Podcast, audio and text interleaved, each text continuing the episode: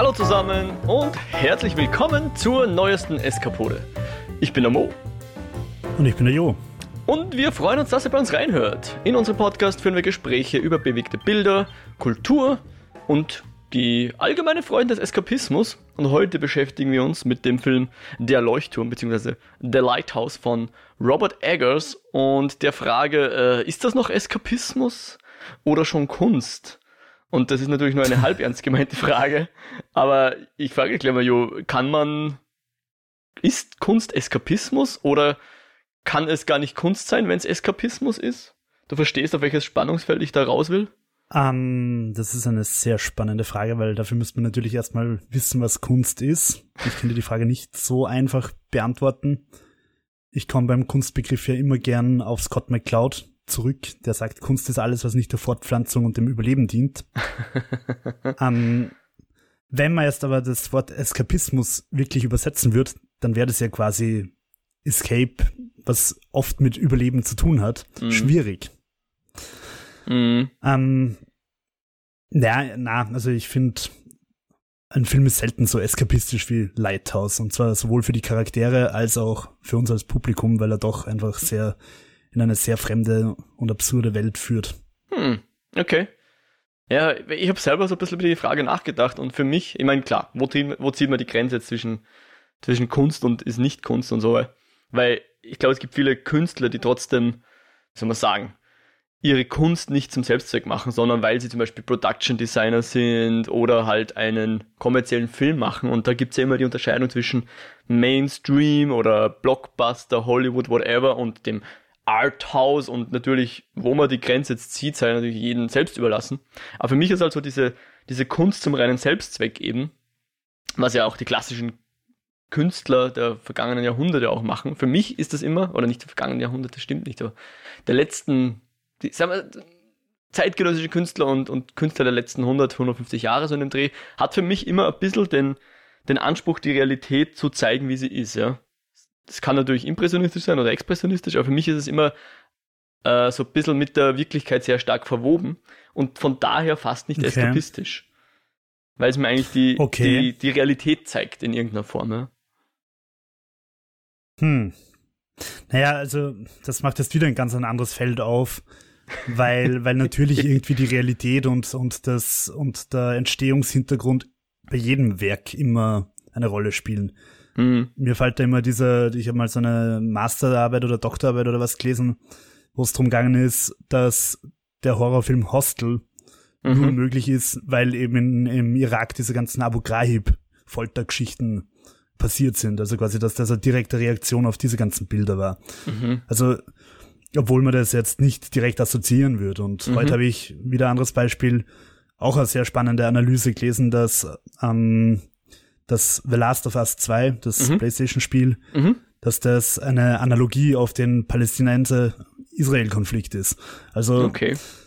auch wenn es sehr abstrakt ist und du beim Spielen nicht draufkommen würdest, irgendwelche realen Bezüge haben die Dinge dann wahrscheinlich immer oder Inspirationen. Mhm. Und, und so ist es ja dann irgendwie auch bei der Leuchtturm ein bisschen. Ich weiß nicht, ob du ein bisschen was über die Entstehungsgeschichte gelesen hast. Ja, nur ganz minimal. Aber erklär ruhig, bitte. Um, also gehen wir mal noch kurz ein bisschen weiter zurück zum ersten Film vom, vom Robert Eggers. Mhm. Zu The Witch. Allein der Titel von The Witch, man schreibt sie mit zwei V. Mhm zeigt, dass er da einfach ziemlich recherchiert und ziemlich versucht, irgendwie in eine historische Akkuratheit hineinzugehen, weil man damals mhm. scheinbar halt großteils halt Doppel-V geschrieben hat und nicht W. Und drum schreibt er halt den Filmtitel mit Doppel-V und die ganzen, äh, die ganzen Gebete in The Witch sind irgendwie historisch überliefert, irgendwo niedergeschrieben und, und sie haben sich irgendwie unglaublich damit beschäftigt, dass die Bauten, also die Bauernhäuser und so, dass das alles, selbst dass die Schafzucht irgendwie richtig dargestellt wird. Also keine moderne Schafsrasse oder was? Ja, oder dass sie haben halt irgendwelche alten Handbücher von 1860 über die Schafszucht gelesen und versucht das irgendwie einzubauen und so weiter. Aha. Und so hat er es halt bei Leuchtturm, bei der Leuchtturm auch gemacht. Mhm. Er hat irgendwie so ein Buch von irgendeiner äh, Schriftstellerin aus, aus, ich glaube, aus New England oder so, mhm. äh, genommen und, und die hat, die hat nämlich damals, also zu der Zeit, wo der Leuchtturm ungefähr spielt, versucht, die Bauern und die Seefahrer in der Region deren Geschichten fest zu, zu niederzuschreiben. Mhm. Und zwar auch im, im Dialekt. Und der, der Dialekt ist für Robert Eggers bei der Leuchtturm sehr, sehr wichtig gewesen. Mhm. Und er war extrem darauf erpicht, dass der Willem Dafoe und der Robert Pattinson, mhm. also die beiden Hauptdarsteller, dass die den Dialekt halbwegs richtig hinkriegen. Und da gibt es eine Anekdote zum Beispiel, wo der, wo der Regisseur, der Robert Eggers, zum, zum Willem Dafoe irgendwie so sagt, die Zeile nochmal, aber 75 Prozent schneller oder so. Weil er irgendwie meint, dass, dass, dass, dass das im Dialekt schneller klingt oder so. Mhm. Und, und auch die Kostüme und so weiter sind wieder super akkurat und sie haben für den Film, also gedreht haben sie in Kanada, obwohl er in Maine spielt. Mhm. Sie haben sich halt irgendwo so eine Vulkangesteininsel, Sandbank gesucht und haben da für den Film halt einfach mal einen 20 Meter hohen Leuchtturm drauf gebaut, der funktioniert. Also den haben sie für den Film gebaut. Mhm.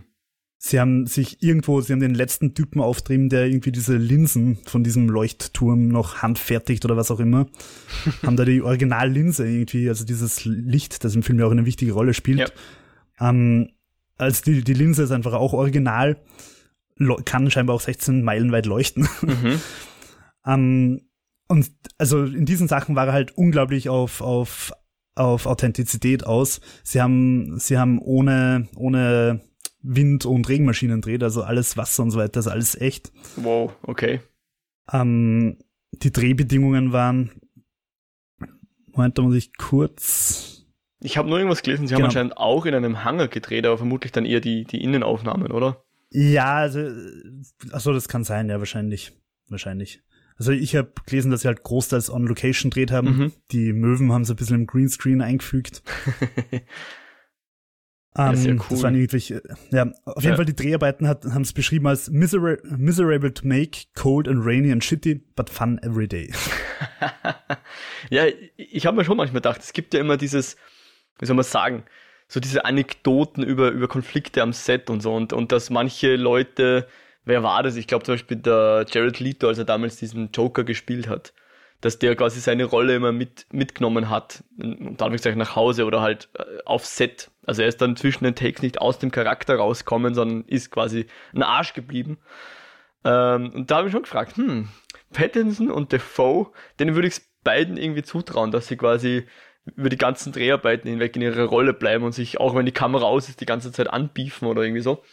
Ähm, aber ähm, ich bin dann doch froh, wenn das, wenn das so ein bisschen eine, eine wholesome Story ist, dass ich, dass das quasi die Dreharbeiten eh mehr oder weniger harmonisch sein, wenn, wenn ich das so raushöre. Mm, also, da, da habe ich auch einiges Spannendes dazu gelesen, nämlich, dass, mhm. dass die beiden einfach sehr, sehr unterschiedliche Zugänge zum Schauspiel mhm. gehabt haben, die mhm. durchaus auch äh, Konfliktpotenzial geboten haben. Zum Beispiel, oder rate mal, wer von den beiden ist, äh, würdest du sagen, ist der der, der Typ, der mehr crazy rangeht. Be bevor ich dir das beantworte, möchte ich noch ganz kurz an unsere äh, ZuseherInnen äh, den, den Hinweis rausgeben. Ich glaube, wir werden jetzt erstmal nicht über die Story reden, oder? Also zumindest nicht spoilerig. Später vielleicht dann schon, aber erstmal, glaube ich, ist es safe, ja? Schauen wir, dass wir das so machen. Ähm, also ich meine, das, das, das Setup, die Prämisse werden wir schon kurz ansprechen. Eben zwei Typen, die einen Leuchtturm äh, betreuen äh, die da an dieser Insel ankommen. Für vier Wochen müssen sie dort sein und dann werden sie wieder abgetauscht sozusagen. Äh, und ja, Hilarity ensues, wie es so schon heißt. also wenn du mich schon so fragst, ich hätte natürlich gedacht, der Willem Dafoe ist ja, ist ja, ich weiß nicht, äh, dreht mit Lars von Trier und, und, und dreht immer ziemlich, ja, wie soll man sagen, nicht unbedingt die ausgeglichensten Personen, äh, spielt er. Deswegen würde ich natürlich vermuten, dass der der Verrücktere ist, aber wenn du mich schon so fragst, dann vielleicht der Ron Pattinson, ich weiß es auch nicht. Ja, also über den Pattinson habe ich gelesen, dass er erstens mal bei den, also bevor sie auf dieser Insel dreht haben, haben sie erstmal im Hotel einfach drei Wochen oder was äh, rehearsed. Mhm. Und da wollte der Pattinson scheinbar nicht wirklich mitmachen, weil er sagt, er will das halt spontan machen und, und er hat Angst, wenn er es halt irgendwie beim ersten Mal geil macht, dass er das nicht wiederholen mhm. kann oder so und dass es dann irgendwie aufgebraucht wirkt mhm. und so weiter. Deswegen hat er sich da immer sehr zurückgehalten. Mhm. Und scheinbar war er am Set halt auch relativ hart und wenn er irgendwie zahre emotionale Szenen spielen hat müssen, hat er irgendwie Zitat Regenwasser irgendwie aus der Regenrinne trunken oder sich selber irgendwie Ohrfeigen geben oder ist irgendwie 15 Mal im Kreis gerannt oh. oder hat sich halt einen Finger in den Hals gesteckt und mal hinkotzt. Also scheinbar dürfte eher der Pattinson der sein, der da ein bisschen aufdreht. Das sind sicher alles Methoden, die er bei Twilight gelernt hat. Ähm, und naja, also scheint, scheint eher turbulent gewesen zu sein. Aber, aber sie, also der, der, äh, der Willem Dafoe sagt in einem Interview zum Beispiel, dass er das eigentlich cool gefunden hat, dass sie so unterschiedliche Herangehensweisen gehabt haben, weil sie einfach auch so unterschiedliche Charaktere spielen, mhm. so dass sich das dann eigentlich vor der Kamera gut zusammengefügt mhm. hat. Cool. Da fällt mir eine Anekdote ein. Der ähm, Dustin Hoffman, das ist ja eine bekannte Anekdote, viele werden es vielleicht schon kennen, beim, beim Drehen von Marathon Man, der war ja auch damals so auf Method Acting und, und hat eben auch so nicht geduscht und weiß nicht was alles oder, oder nicht geschlafen, ich weiß nicht mehr mhm. genau. Und damit er quasi die Rolle möglichst überzeugend darstellen kann und so und sein, wie soll man sagen, sein Co-Star halt, der Sir o Lawrence Oliver dann, hat ihn dann gefragt, uh, my dear boy, why don't you try acting? It's so much easier. Habe ich nicht kennt. Genau, also die, die zwei Herangehensweisen. Ja. Die einen, die sagen halt, ja, es ist mein Handwerk, ich kann ja Schauspiel und die anderen müssen sich sozusagen dazu, äh, wie soll man sagen, behelfen, sich wirklich in diese Zustände reinzubringen und können es nicht einfach nachahmen. Aber gut, ich meine, das kann man, es ist halt Philosophiefrage. Und ich meine, solange der Film funktioniert, ist mir beides recht. Und ich hoffe halt, dass ja, die Schauspieler da nicht zu viel Schaden davon tragen. Das wäre halt schon wichtig. funktioniert der Film? Äh, ja, also ich kaufe es ihnen ab, dass sich die zwei, wie soll man sagen, dass sie im, ich kaufe ihnen die Dynamik ab, um es jetzt mal vage zu halten. Mhm, mh. Diese Entwicklung. Ja. Ich, ich auch. Und ist der Film für dich jetzt so ein, ich habe es vorher Arthouse-Film genannt, Kunst? Äh, das würde ich definitiv mit Ja benennen und oder beantworten. Und zwar aus dem Grund, weil er mich, also ich habe den Film, weiß ich nicht, vor, ich glaube irgendwann in der Corona-Zeit, also in der Covid-Zeit mal, mal gesehen. Und wir haben kurz darauf dann einen anderen Film gesehen, und zwar Cold Skin, mhm. äh, französisch-spanische Produktion von 2017, also zwei Jahre vorher. Mhm. Und die hat mich extrem daran erinnert. Da geht es eben auch um so einen jungen Typen, der auf eine Insel kommt und auf der Insel ist auch ein Leuchtturm und in dem Leuchtturm ist auch so ein Grumpy-Wärter. Mhm. Der wird in dem Fall von Ray Stevenson gespielt. Und es ist im Prinzip eine ähnliche Dynamik. Die beiden gehen sich irgendwie auf die Nerven, müssen dann aber doch irgendwie halt zusammenhalten, um, um dort irgendwie zu bestehen. Nur, dass dort dann halt noch so, ein, so ein Monster-Einfluss von außen kommt, der sie mhm. irgendwie bedroht.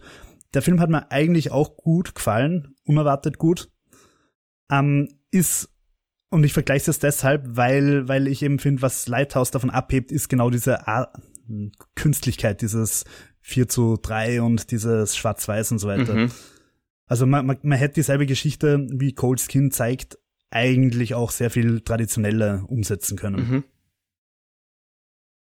Und ähm, ja, ich finde aber, was, was Lighthouse gut macht, er ist nicht anstrengend kunstvoll. Mhm. Er ist nicht so, er ist nicht sowas für TV-Studenten, die dann drüber philosophieren und sobald der Film mehr als fünf Fans hat, schauen sie ihn immer an, weil es dann Mainstream ist.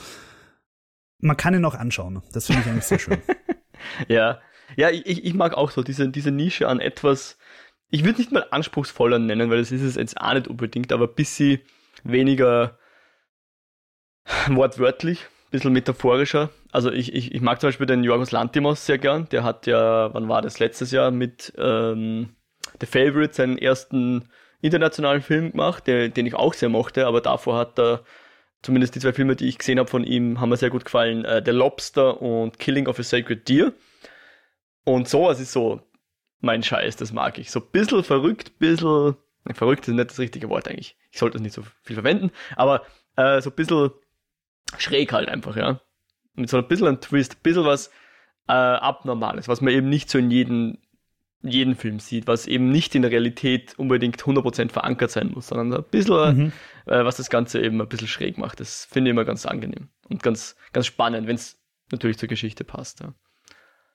Und holt dich Lighthouse in dem Fall ab? Mm. in Bezug darauf? Weniger auf der Ebene. Ich muss zugeben, ich bin nicht so der Fan von ich mache jetzt einen Film schwarz-weiß und 4 zu 3, um darzustellen, dass er künstlerisch ist oder so. Der Wes Anderson hat das ja beim Grand Budapest Hotel auch gemacht, aber da hat es für mich ein bisschen an, äh, wie soll man sagen, hat auch was transportiert, weil ja da die verschiedenen Ebenen dadurch ähm, die Zeitebenen, ja. Zu, genau, die Zeitebenen zu unterscheiden sind, ja. Und klar, du hast jetzt schon, das ist natürlich, es hat eine gewisse Signalwirkung, ja, dass du sagst 4 zu 3, damit ist es schon mal kein klassischer äh, CinemaScope-Film irgendwie in, in, in 3 zu 1 Auflösung wie der Ben Hur oder so, wo man quasi unbedingt ein Kino braucht mit, mit 400.000 Meter breiter Leinwand ist halt was anderes. Ja, das könntest du theoretisch quasi auf dem alten Fernseher aus den 90ern anschauen, wenn du, wenn du lustig bist, ja.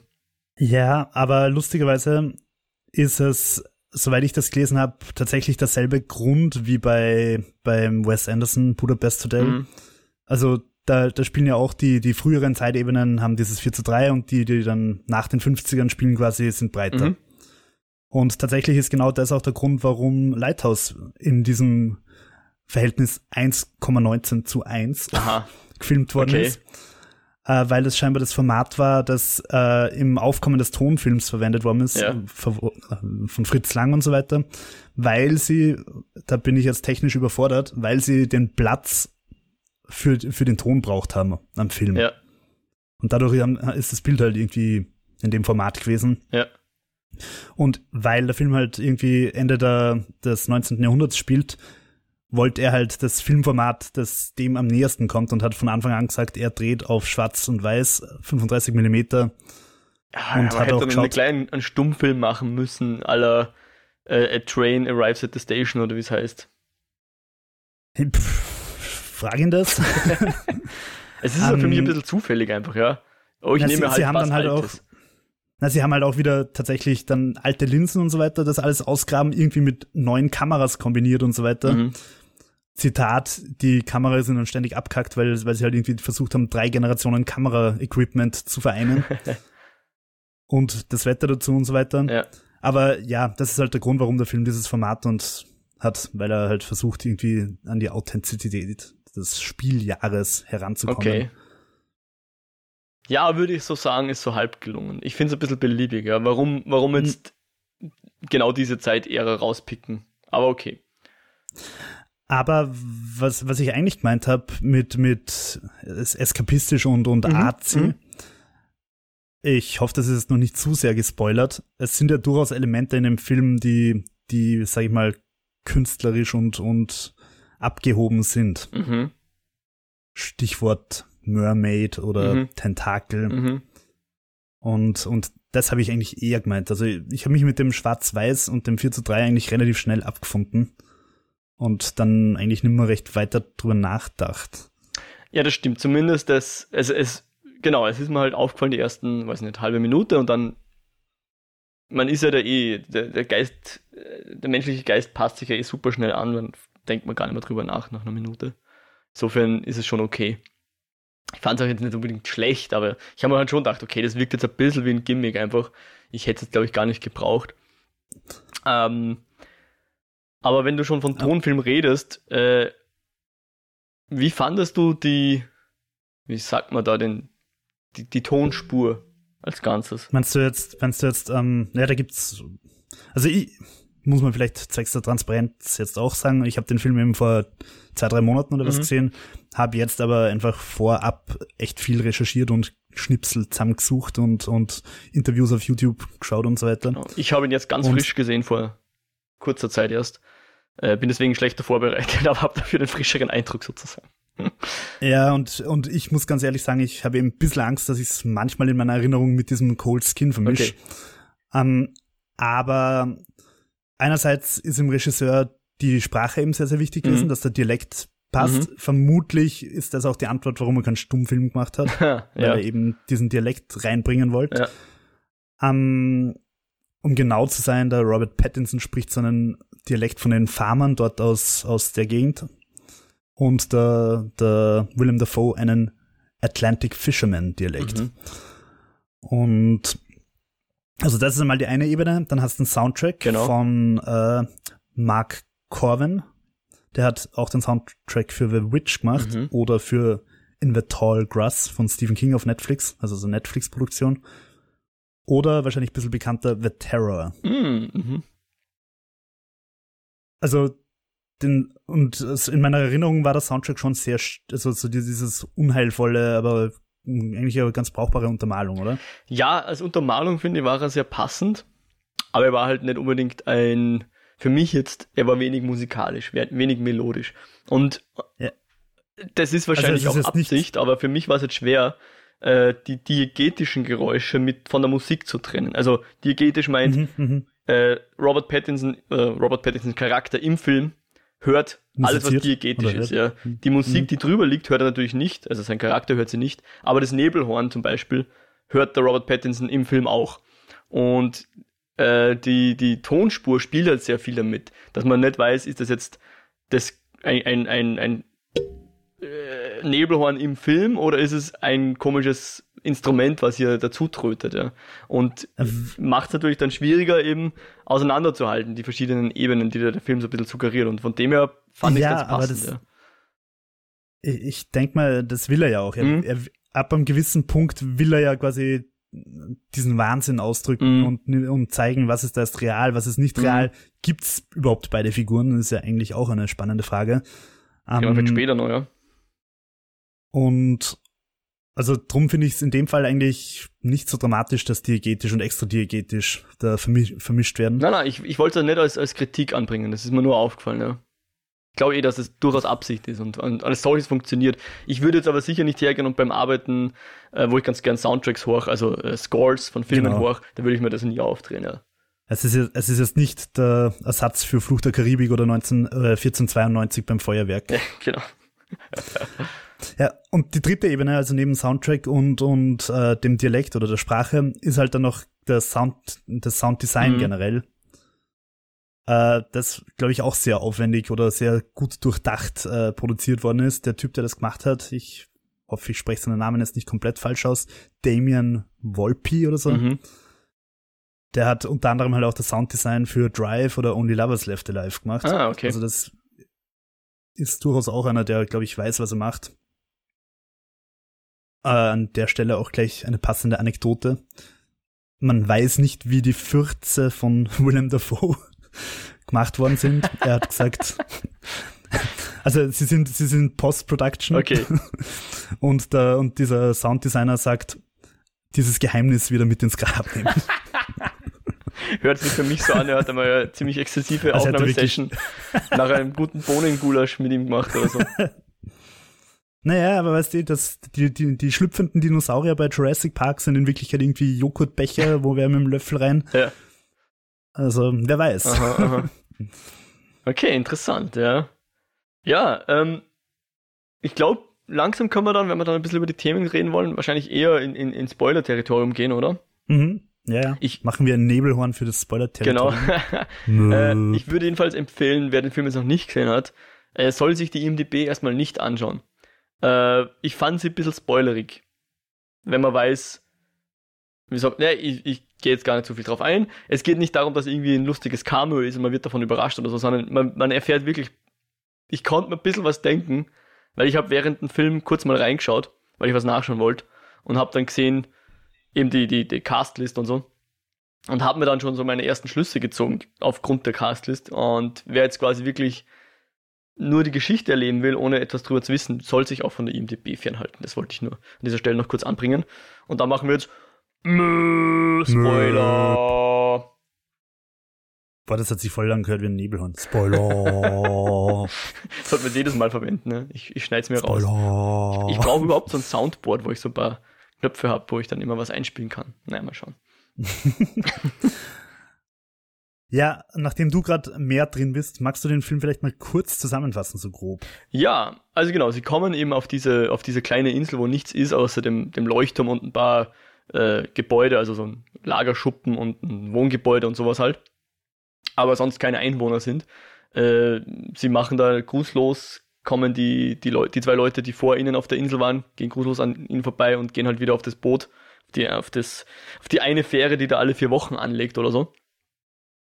Und William Defoe dürfte halt ein alteingesessener Leuchtturmwärter sein und der Rod Pattinson ist halt quasi neu dabei. Und erstmal, ja, verstehen sie sich nicht so gut, weil der William Defoe sehr forsch ist und ihn halt die ganzen blöden Arbeiten machen lässt und ihm verbietet, dass er ins äh, wie soll man sagen, oben reingeht, wo, wo halt die Leuchtturm, wie nennt sich das? Das Licht halt ist. Lampe. Das darf er nicht. Ja, das, das ist nur die Aufgabe von Willem Dafoe.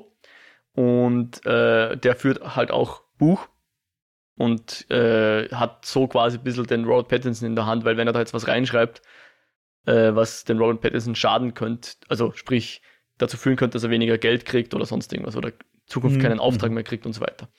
Ja, und dann, dann nähern sie sich aber doch ein bisschen an, halt so die zwei Grantler, die sich quasi gegenseitig angranteln und da irgendwie zueinander finden sozusagen und der komische Fusel, den sie immer saufen, hilft halt auch dabei. Aber irgendwann Bonding, Fusel. Irgendwann bringt dann der Robert Pattinson entgegen den, den Empfehlungen von Willem Dafoe, ähm, also der Ephraim Winslow heißt Robert Pattinson Charakter, beziehungsweise eben Thomas Howard, das wäre eben so ein erster Spoiler, weil ich das gelesen habe, dass der Charakter von Robert Pattinson gar nicht Ephraim Winslow heißt, sondern ein anderer Schauspieler, Ephraim Mhm. Winslow, gecredited ist. Da haben wir schon sowas gedacht im, im Sinne von, ah, der hat was in der Vergangenheit, keine Ahnung, Identitätsdiebstahl oder sonst irgendwas. Jedenfalls der Ephraim Winslow soll, ähm, also der Willem Dafoe, beziehungsweise der Thomas Wake, sagt, er soll ja keinen, keinen Seevogel umbringen, weil das bringt Unglück, weil die Möwen, da sind quasi die toten Seefahrer, die leben in den Möwen weiter. Und, aber eine von den Möwen hat sich irgendwie auf den Rod Pattinson abgesehen und irgendwann nimmt er die und kracht halt irgendwie sehr unsanft auf den, auf den Boden und bringt die um. Und War übrigens CGI.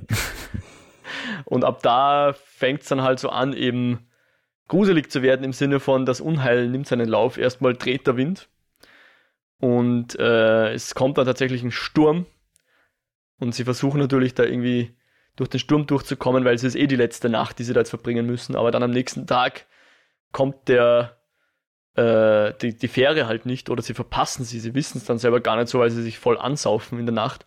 Und der Willem Dafoe sät dann auch immer so Zweifel beim Robert Pattinson, weil er, weil er ihm quasi sagt, na, wir sind jetzt schon Wochen da und seit Monaten sogar und äh, was glaubst du, ist voll viel Zeit vergangen und nicht erst eine Nacht und äh, ja, sie geraten so aneinander und man weiß dann immer so ganz, wer ist jetzt der Verrückte von den beiden. Wer hat da jetzt noch mehr Tassen im Schrank? Und ähm, sie trinken dann, wo ihnen der normale Schnaps ausgeht, dann sogar Terpentin mit Honig. Das hilft sicher auch nicht unbedingt dabei, die Situation zu entschärfen. Und Robert Pattinson hat die ganze Zeit so Visionen. Also, äh, wie wir nachher wissen, äh, einerseits wird er verfolgt noch von dem, von dem Tod dieses Ephraim Winslows, den er zumindest nicht geholfen hat, wenn er ihn nicht sogar umgebracht hat. Ich glaube, es wird nie so ganz aufgeklärt, weil vorher war er ja ähm, in, in Kanada beim, beim, beim Holzfällen. Holzfällern, genau, und ich äh, hat halt da den, der Winslow ist irgendwie in die, in die Baumstämme geraten, wo sie irgendwie mit dem, äh, am Fluss geschippert sind damit. Und er hat ihm halt nicht geholfen. Das verfolgt ihn halt noch so.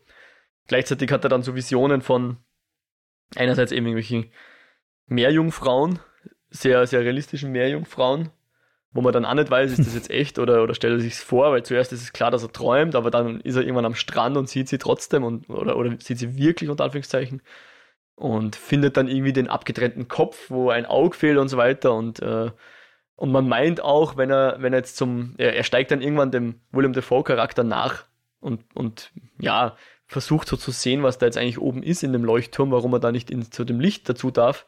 Und er sieht dann so Tentakel und man weiß halt nicht recht, was davon ist jetzt eingebildet und, und was ist jetzt echt. Also sprich, ist es jetzt ein übernatürlicher Film oder ist es einfach nur jemand, der Halluzinationen hat? Und sowas mag ich immer sehr gern. Ich, ich mag ja, diese, ich auch. diese unter Anführungszeichen Horrorfilme, wo nicht klar ist, dass das einfach ein Außerirdischer ist oder einfach ein, ein Monster aus der Hölle oder sonst irgendwas, ja. Weil, keine Ahnung, wenn du Freddy Krüger, Nightmare on Elm Street oder, oder Jason oder sowas nimmst, da zweifelt man nicht dran, dass der echt ist, ja. Man weiß nicht, warum er Leute umbringt, aber das ist ein echtes Monster, das Leute umbringt. Also wenn- hm? in der Realität des Films. In der Realität des Films, genau. genau. Äh, aber wenn du jetzt zum Beispiel einen Babadook nimmst, äh, da weißt Mhm. du lange Zeit gar nicht. Ist das jetzt einfach nur eine Mutter, die einfach komplett am, am Ende mit ihren Nerven ist? Oder ist da wirklich ein Babadook, ja? Und das mag ich voll. Und das ist, das ist halt auch beim, beim Ari Aster zum guten Teil immer so. Klar, der Film kann sich dann immer noch entscheiden zu zeigen, eindeutig, da ist was Übernatürliches oder nicht.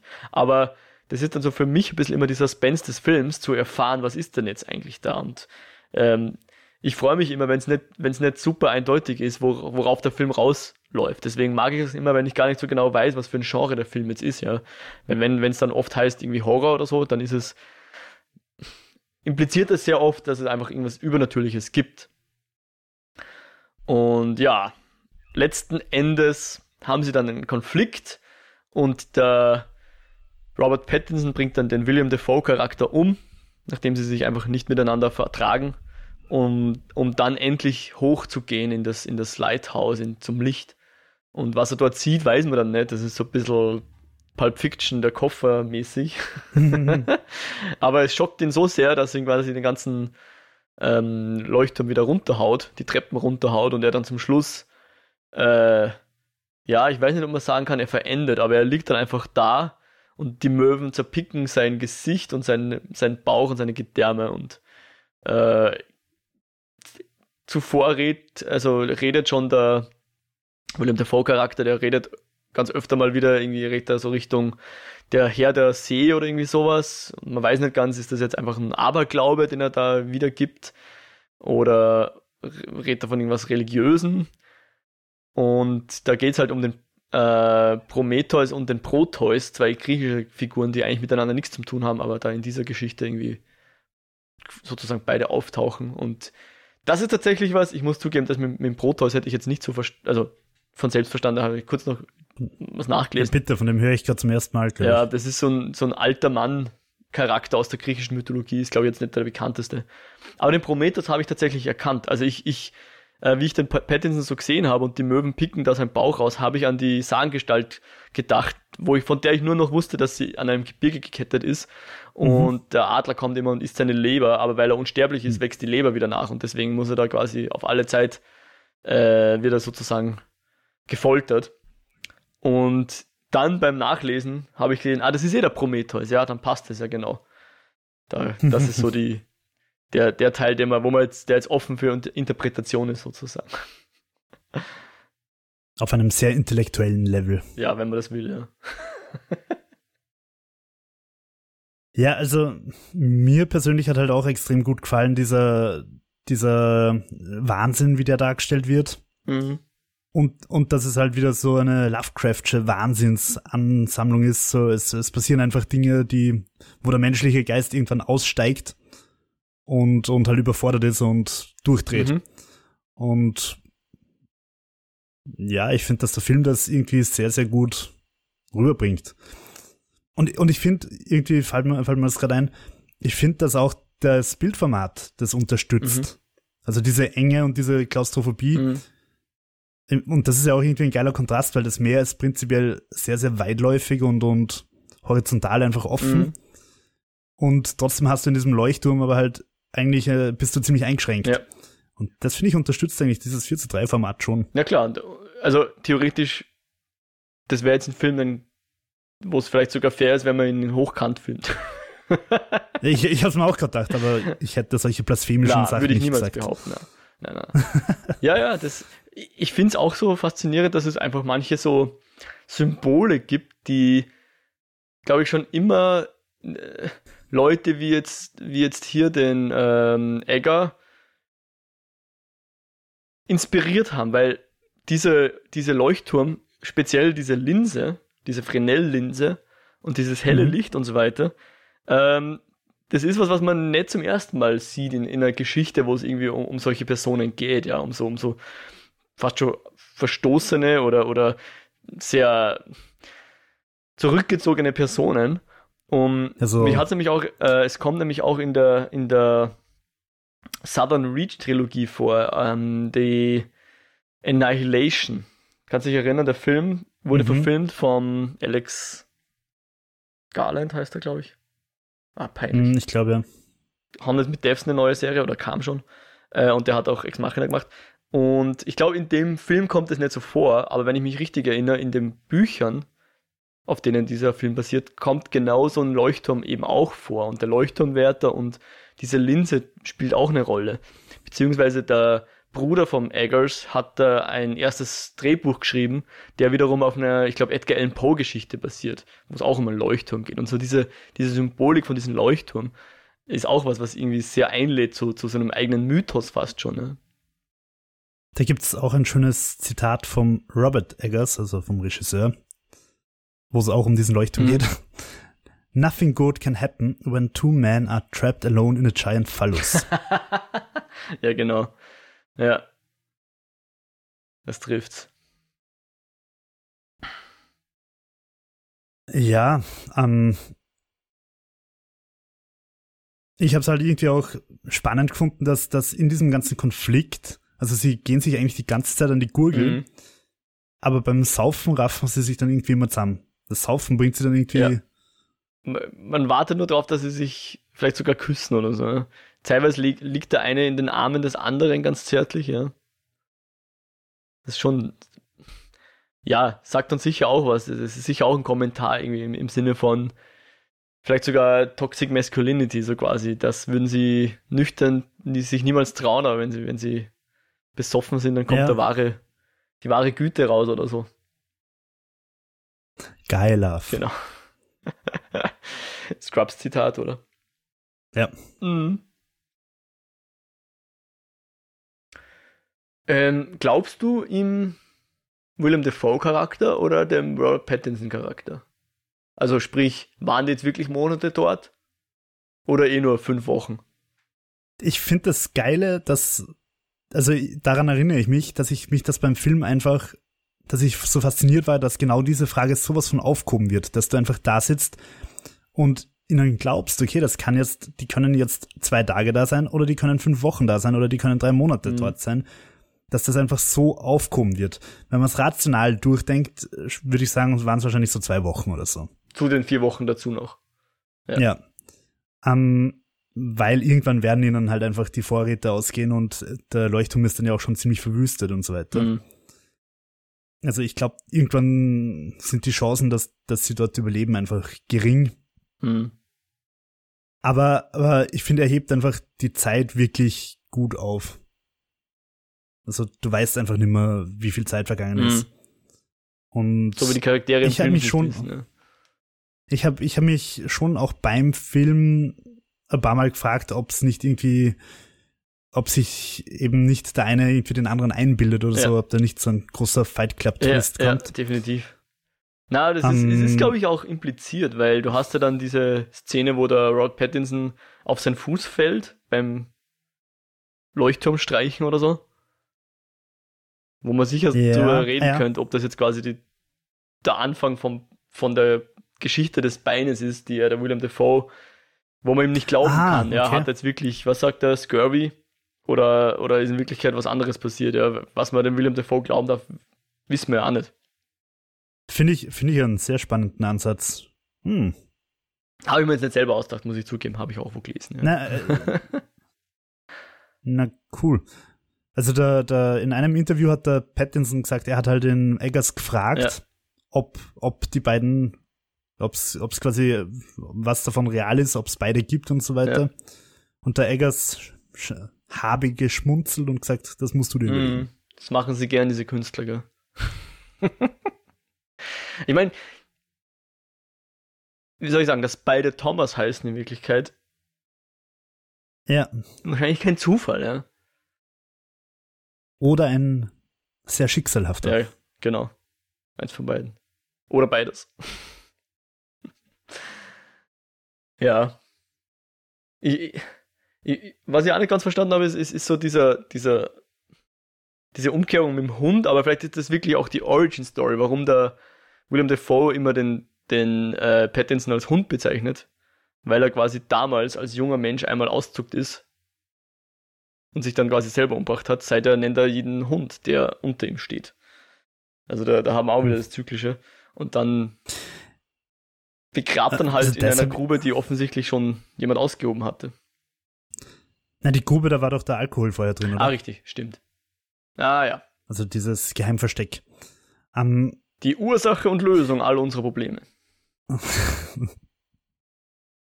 um, ich ich habe das mit dem Hund halt, also wo er ihn so an der Leine führt, einfach so als, als als, keine Ahnung, Dominanzverhalten hm, halt einfach ich, empfunden. Ja. Er hat sich, also ich habe das gar nicht weiter interpretiert. Ich habe gesagt, okay, jetzt hat er sich halt über ihn erhoben. Ja.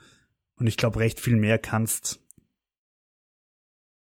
Oder sagen wir so, es ist einfach sehr degradierend, wenn du einen anderen Menschen auf Vieren rumlaufen lässt. Da gibt es ja, glaube ich, auch Abu Ghraib-Bilder dazu. Mhm.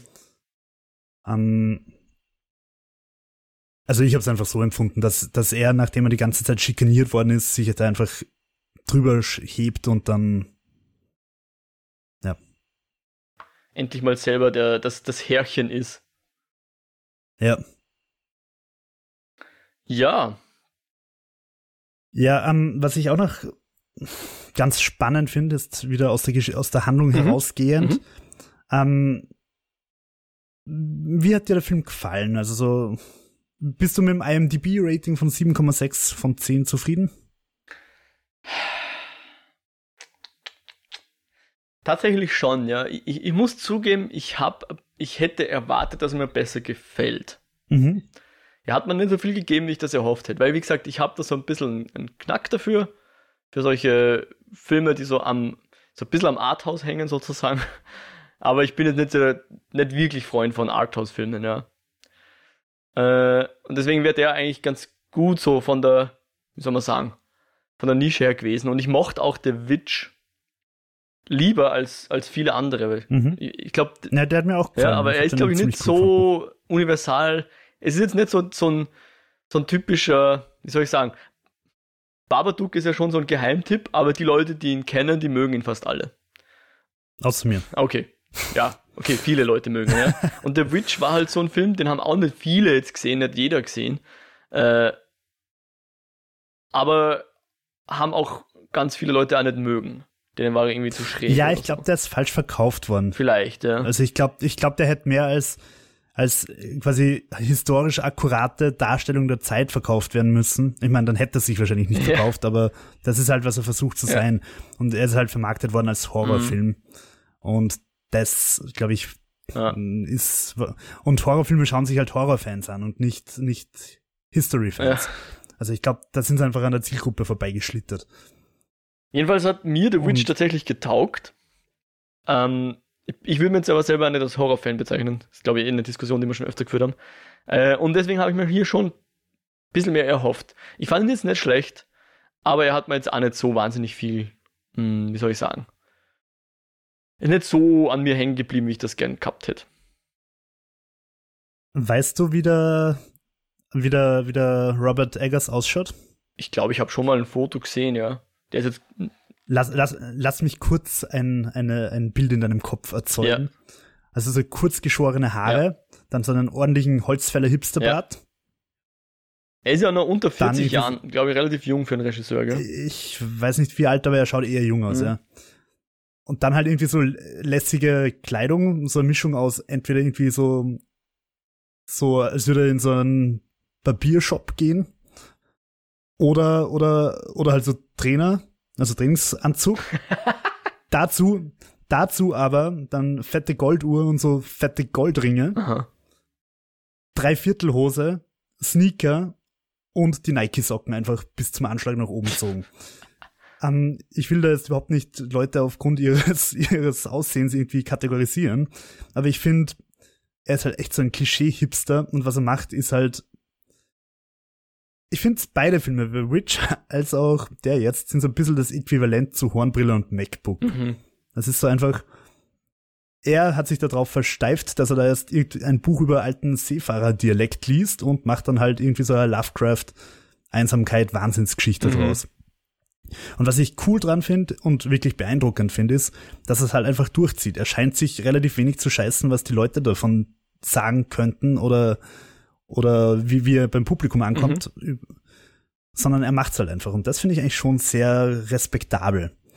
Mhm. Und also ich muss sagen, ich hätte dem Film ehrlichweise mehr als 7,8 oder was geben. Ich hätte ihm, glaube ich, sogar eine 8,5, wenn nicht sogar eine 9 okay, von 10 geben, cool. weil mir da eigentlich sehr gut ja. gefallen. Ähm, er war ja auch Oscar nominiert für beste Cinematography. Ah, okay.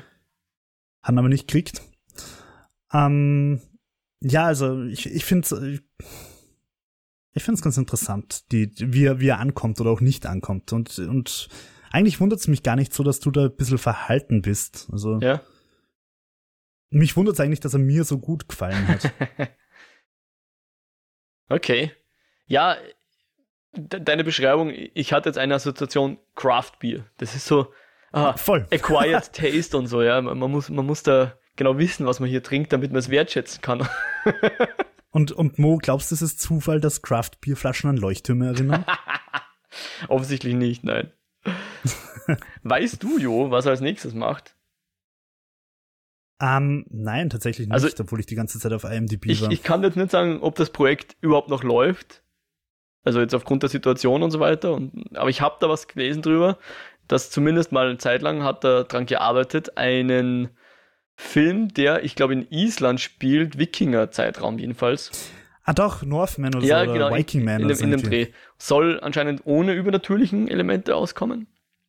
Ja, das sagt er jetzt. Sagt er jetzt. Ich wette, dann taucht irgendein einäugiger Charakter auf und das ist natürlich Odin und. Ja, ja oder, oder eine, eine, wie heißt das? Fee, die es ja wirklich auf Island gibt, wie wir alle wissen. Ja, spätestens seit äh, Euro Eurovision Song Contest. Dem, also seit dem Film Fire Saga. ähm, ja.